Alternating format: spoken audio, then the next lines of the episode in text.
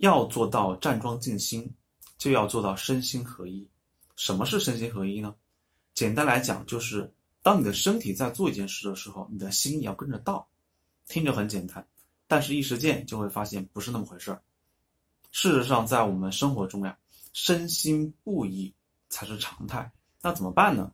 首先，当你心绪烦乱的时候，不要刻意求静，不要刻意站。思绪烦乱的时候呀，说明你这个时候或者心里有事儿，或者情绪不好。有学员就会问了，老师，你怎么讲的跟别人讲的不一样？别的老师都是强调你要自律，你要坚持，每天什么时候站站多久，因为只有自律才能让你成功。那么为什么我会有这样的要求呢？原因就在于人的心是不可以被对抗的，越对抗越反弹。另外，我讲个题外话。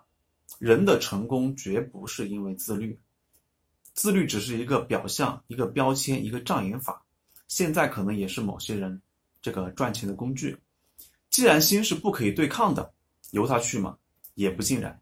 下面我讲第二点，虽然心是不可以对抗的，但是呢，可以引导。怎么做呢？用意识从头到尾检查你身体各个部位的动作是不是标准。够不够放松？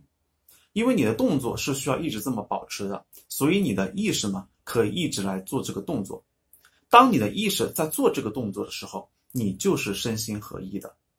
所谓身到心到，时间久了之后，你会发现你的心静下来了，而且站桩可以让你感受到一种深沉的、广阔的、沉浸式的安静和放松。